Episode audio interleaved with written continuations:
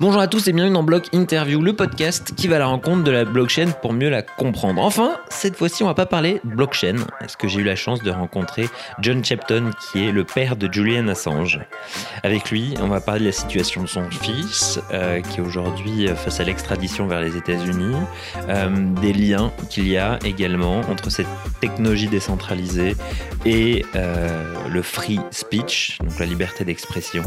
Je vous préviens une chose, John ne parle pas français, donc toute cette interview a été faite en anglais. Euh, là, vous allez voir dans les semaines à venir, j'ai plusieurs interviews également que j'ai faites en anglais. Donc euh, le niveau est pas non plus euh, trop élevé. On a essayé justement de prendre le temps de parler un petit peu lentement. Donc n'hésitez pas, voilà, à mettre des commentaires, à réécouter les passages que vous n'avez pas forcément bien compris. J'essaierai de faire un article sur l'interview en français dans la foulée sur Medium. Donc je vous souhaite une très bonne écoute.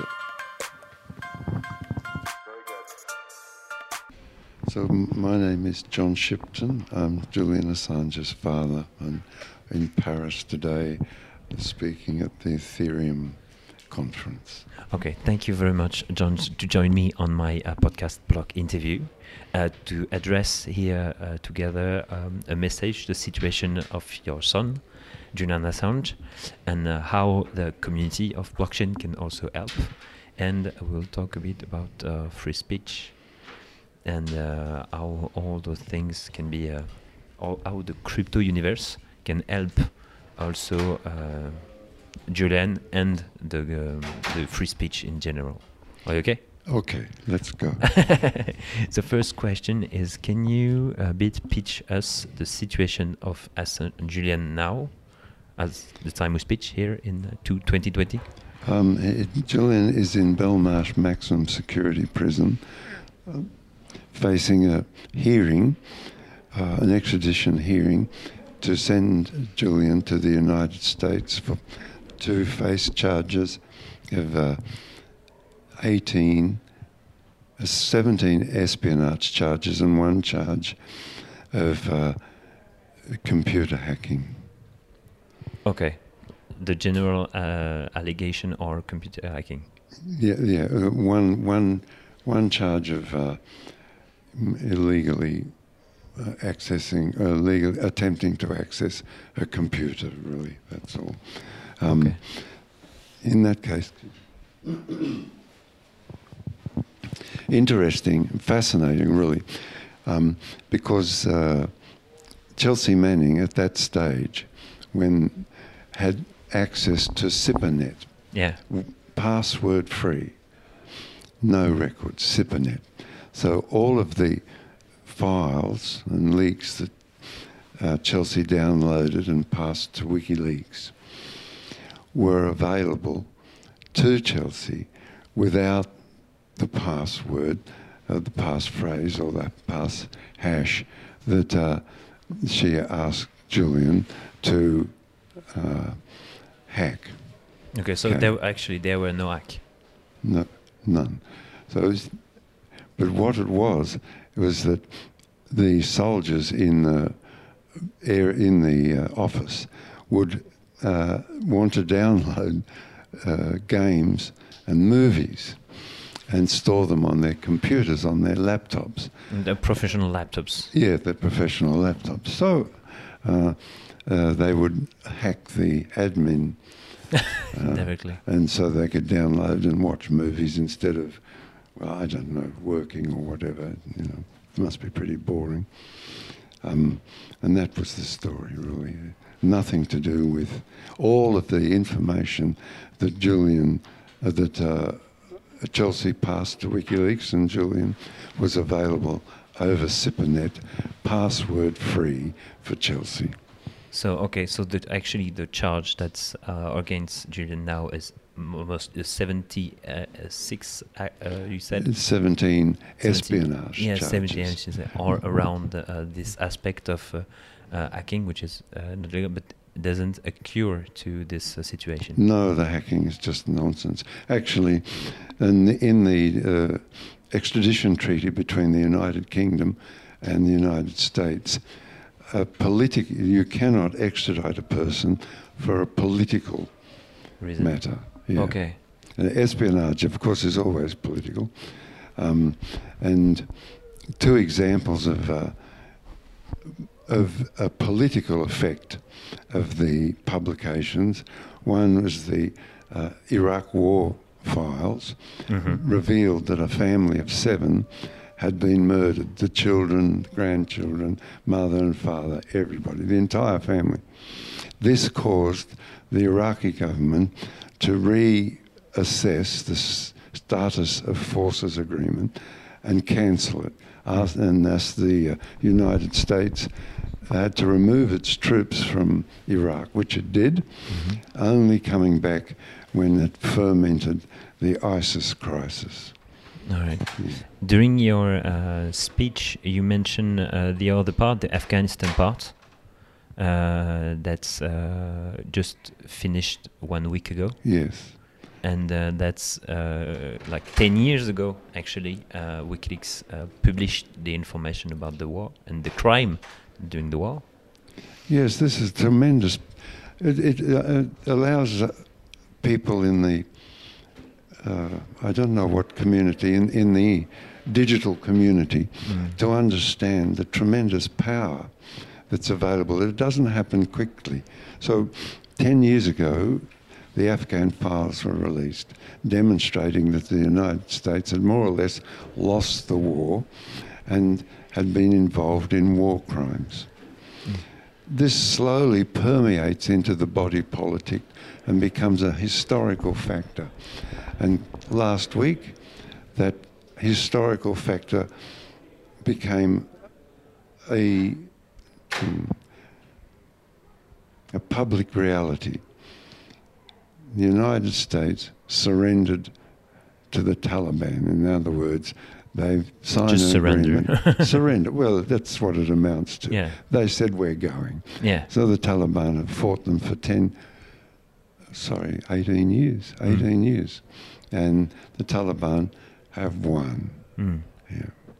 And you and um, the action of like to make a little bit a zoom on free speech and uh, the digital era where we are now, and the people can are able now uh, with uh, blockchain also, but in general with uh, decentralized action and uh, and not showing the name of the sources because that's the other part of your speech. You mentioned that uh, an an important aspect of WikiLeaks Yes. and of uh, free speech in general on digital world.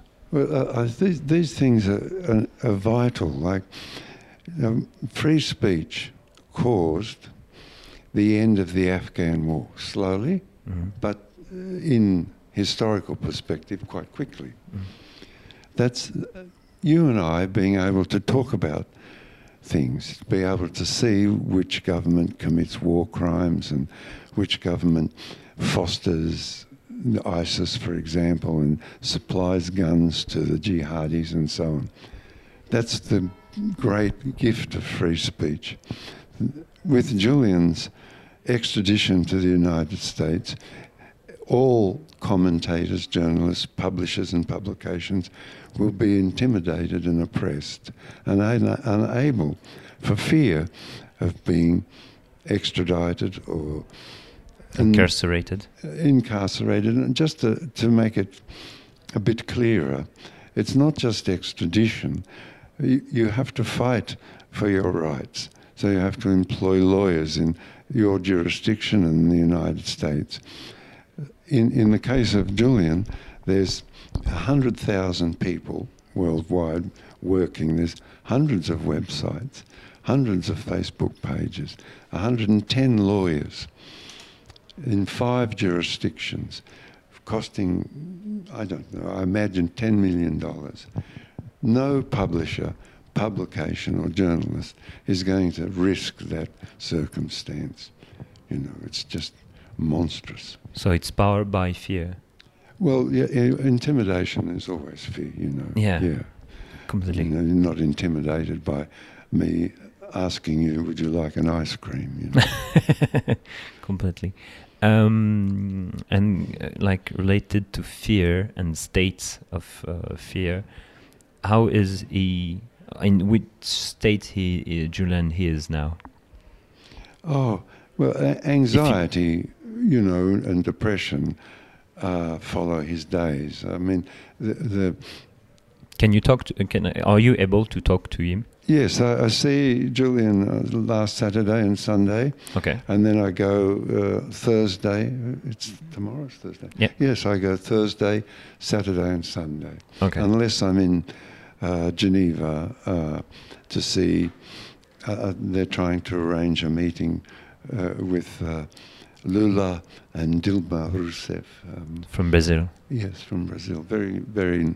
Well, I like those people. I don't much like Bolsonaro, but anyway, that's another matter. Yeah, he's he's not very uh, uh, free, open, free speech people. no, no, the opposite. in his in his way. And um, so now, because you also mentioned it during your speech uh, today, uh, you open uh, a place, a website where people can donate to help uh, Julian. Yes, uh, um, well, it's defend.wikileaks.org, and it accepts Zcash, Ethereum, Bitcoin, and uh, ordinary fiat money. and um, is there uh, today um, like a sun in the dark that Uh, can, uh, as you see it, Well, you in know, the in the case of now? yes, uh, um, the support in Europe is tremendous. Uh, there's been uh, the Austrian uh, Parliament passed a support motion. Mhm. which uh, had the government support. Uh, in the canton of Geneva, they've offered a humanitarian visa. Uh, in the Parliament of Germany, the Bundestag, there's a, a cross parliamentary support group. In Australia, there's a cross parliamentary support group. In uh, the European Parliament, again, another support group. So it's uh, the support in Europe is wonderful. The people are wonderful. All right. So thank you very much for this uh, time in interview and uh, uh, I will speak now in French. Vous pouvez maintenant du coup donner euh, et participer euh, pour aider euh, Juliane directement sur les plateformes que je mettrai en lien. Merci beaucoup. Thank you very much. Thank you. Merci beaucoup d'avoir écouté euh, cet épisode avec John Chepton. Euh, je trouve ça vraiment super intéressant, notre petit échange là euh, sur la position du free speech. N'hésitez pas à vous abonner au podcast parce que la semaine prochaine, on va revenir dans l'univers de la blockchain et des cryptos. En attendant, abonnez-vous également et lâchez un petit commentaire sur iTunes. Je vous souhaite une très bonne journée, très bon après-midi, très bonne soirée et à la semaine prochaine. Ciao ciao